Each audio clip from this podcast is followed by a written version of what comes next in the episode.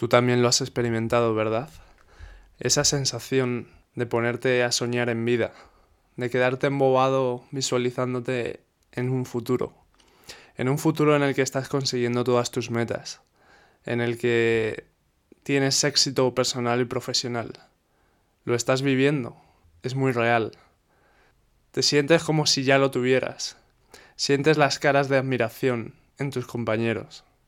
Sigues ensoñando esta situación y lo percibes como si fuera tan real que crees que está al alcance de tu mano. Estás seguro, tú tienes potencial, puedes lograrlo. En ese momento, un fuego arde dentro de ti y te sientes capaz de comerte el mundo. Y dices, lo voy a hacer. Eso, amigo mío, es la motivación. Comenzamos. Bienvenidos a vuestro podcast, mi nombre es David Alonso y esto es Neuropotencial, el programa en el que hablaremos de neurociencia aplicada al alto rendimiento, la salud y el bienestar, porque tú también puedes desatar tu potencial cerebral. Bienvenidos al segundo episodio de Neuropotencial.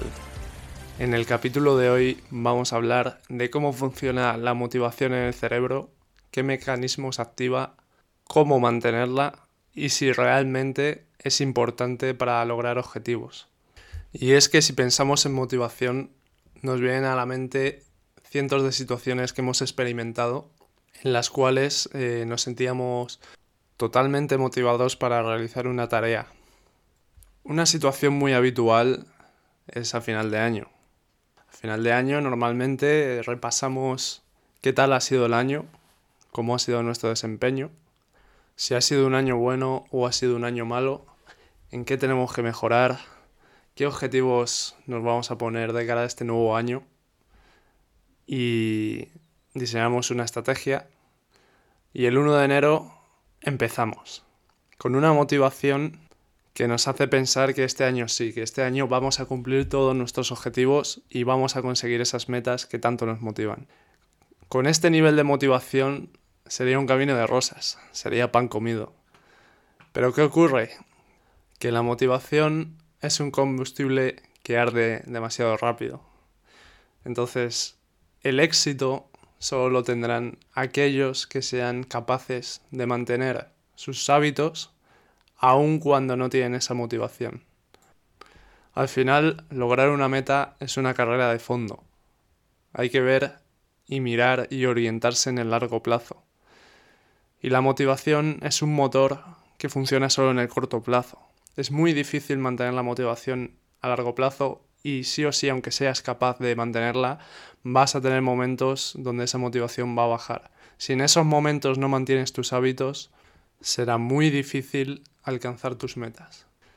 Pero quizás si entiendes cómo funciona la motivación y qué pasa en tu cerebro cuando estás motivado, quizá podrás mantener esta motivación durante más tiempo, ya que cuanto más tiempo mantengas la motivación, más fácil va a ser el camino, pero siempre teniendo en cuenta que llegará un momento en que la motivación falle y deberás estar preparado para no fallar en esa situación y seguir. Para hablar de cómo funciona la motivación en el cerebro, en primer lugar, tengo que hablar sobre el sistema de recompensa cerebral. Debemos entender que nuestro cerebro ha evolucionado a lo largo de miles y cientos de miles de años, premiando aquellos comportamientos que maximizaban nuestras probabilidades de supervivencia.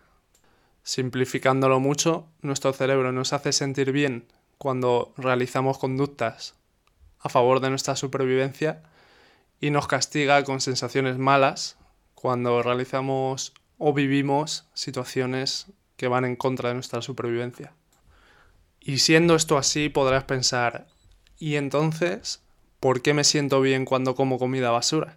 Si va en contra de mi supervivencia.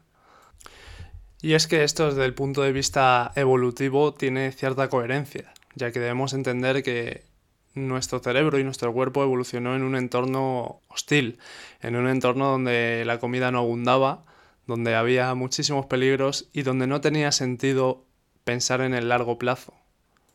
Bajo este contexto, tenía mucho más sentido que nuestro cerebro nos premiara por comidas altamente calóricas, ya que nos permitía estar más tiempo sin comer y nos suministraba además cantidad de energía para realizar más tareas.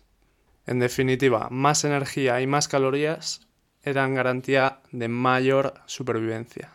Por supuesto, esto llevado a nuestra sociedad y a nuestros días, donde nuestra supervivencia está garantizada y donde el sedentarismo está muy extendido, no tendría coherencia ya que a largo plazo perjudicaría nuestras probabilidades de supervivencia.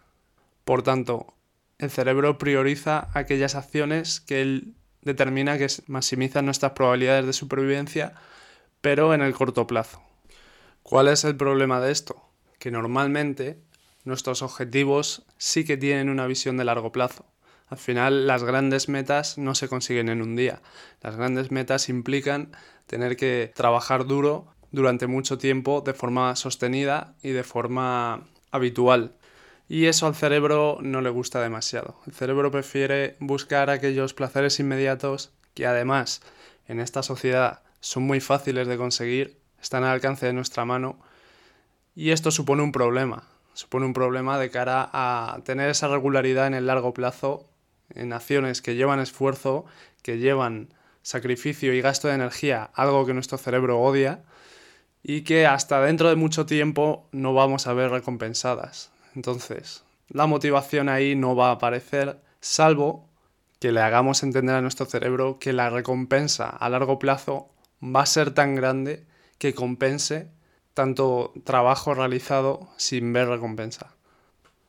Sin embargo, como decía anteriormente, en algún momento, por muy bien que trabajemos en esta motivación, por muy bien que convenzcamos al cerebro de que esta recompensa a largo plazo será mejor que las miles de recompensas pequeñas que van en contra de esta meta y que tendremos que rechazar, llegará el momento en el que la motivación decaerá y fallará.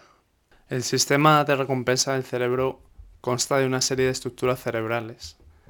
Dentro de nuestro mesencéfalo, el sistema límbico y la neocorteza.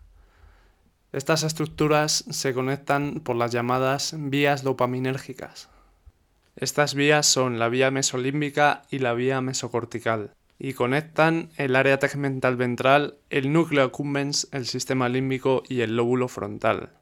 Estas vías son recorridas por la dopamina, comúnmente conocida como la hormona del placer. La dopamina en realidad es un neurotransmisor que segregamos cuando anticipamos una recompensa. Es decir, es el neurotransmisor que nos premia cuando realizamos acciones o cuando suceden situaciones externas que nos evocan que vamos a recibir un premio o una situación beneficiosa próximamente. Por tanto, cuando experimentamos el mayor pico de placer es en los momentos previos a conseguir un premio o a realizar una conducta que nuestro cerebro desea. Y es que, como decía Séneca, los placeres nos parecen mejores cuando los perseguimos que cuando los alcanzamos.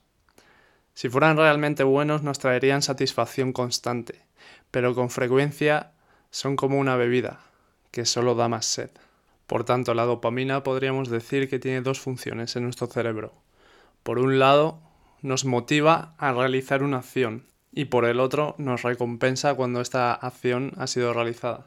Como ejemplo de esto vamos a comentar los primeros experimentos que se realizaron con, la dopamina. Fueron realizados en 1954 por los neurocientíficos James Sod y Peter Milner. En estos experimentos un tanto crueles, cogieron algunas ratas y les implantaron unos electrodos en el cerebro que bloqueaban la producción de dopamina en sus cerebros. ¿Y qué pasó con estas ratas? Pues estas ratas que no tenían dopamina dejaron de tener voluntad para vivir, dejaron de tener actividad sexual, no tenían, no buscaban comida, no bebían y al final morían de sed. Más adelante otros científicos realizaron experimentos similares, cogieron ratas, les inhibieron la producción de dopamina en su cerebro, pero les daban gotas de agua con azúcar. ¿Y qué pasaba en su cerebro? Pues estas ratas experimentaban placer, pese a no segregar dopamina. Sin embargo, dejaron de experimentar deseo, dejaron de buscar más de este agua con azúcar. Simplemente sentían placer y ya está. En otros experimentos con ratas se les hizo lo contrario. Se les recompensaba con dopamina cada vez que metían el hocico en una caja y lo que sucedió fueron que las ratas no paraban de meter el hocico en la caja de forma compulsiva hasta 800 veces por hora. Por tanto, si queremos lograr nuestros objetivos a largo plazo, tenemos que tener en cuenta cómo funciona la motivación en nuestro cerebro, cómo funcionan estos sistemas de recompensa. Tenemos que saber que en la sociedad de hoy en día hay miles de estímulos, miles de recompensas instantáneas que van en contra de una consecución de un objetivo a largo plazo. Porque todos estos estímulos como las redes sociales, la comida basura, el porno, el alcohol, las casas de apuestas y podría seguir, nos dan una recompensa muy en el corto plazo, muy fácil de conseguir y nuestro cerebro nos va a premiar con dopamina, con placer y nos va a motivar, va a hacer que vayamos en busca de estos placeres instantáneos. Sin embargo, estos placeres instantáneos en el largo plazo no nos traen nada bueno. Entonces, para conseguir una meta a largo plazo, en primer lugar, tenemos que saber cómo funciona nuestro cerebro con estos pequeños placeres, evitarlos de manera consciente y sostener el hábito de aquellas acciones que nos llevan a conseguir nuestra meta a largo plazo. Sé que es un camino arduo, sé que requiere mucho esfuerzo en nuestra fuerza de voluntad, mucho esfuerzo de la corteza prefrontal, de la que hablaremos en otro podcast, pero al final, pues, eh, como digo, para conseguir estas metas requiere mucho trabajo de la corteza prefrontal.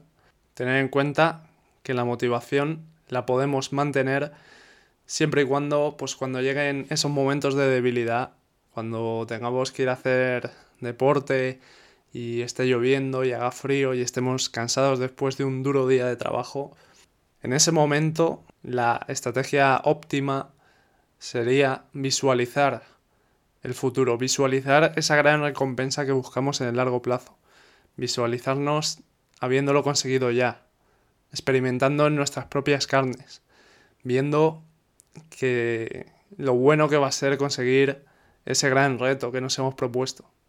Si lo llegamos a experimentar y a ensoñar de manera vívida, en ese momento nuestra motivación mejorará. Sentiremos dopamina segregándose en nuestro cerebro y em, nuestro cerebro nos, nos premiará un poco más con motivación para realizar esa conducta. Pese a ello, si aún así esta motivación no llega, el éxito será para aquellos que consigan realizar el esfuerzo en ausencia de esa motivación. Porque la motivación, tarde o temprano, si estás haciendo las cosas bien, llegará. Porque como se suele decir, que la motivación te pille trabajando. Y con esto finalizo el podcast de hoy. Espero que os haya gustado y nos vemos en el siguiente. Chao.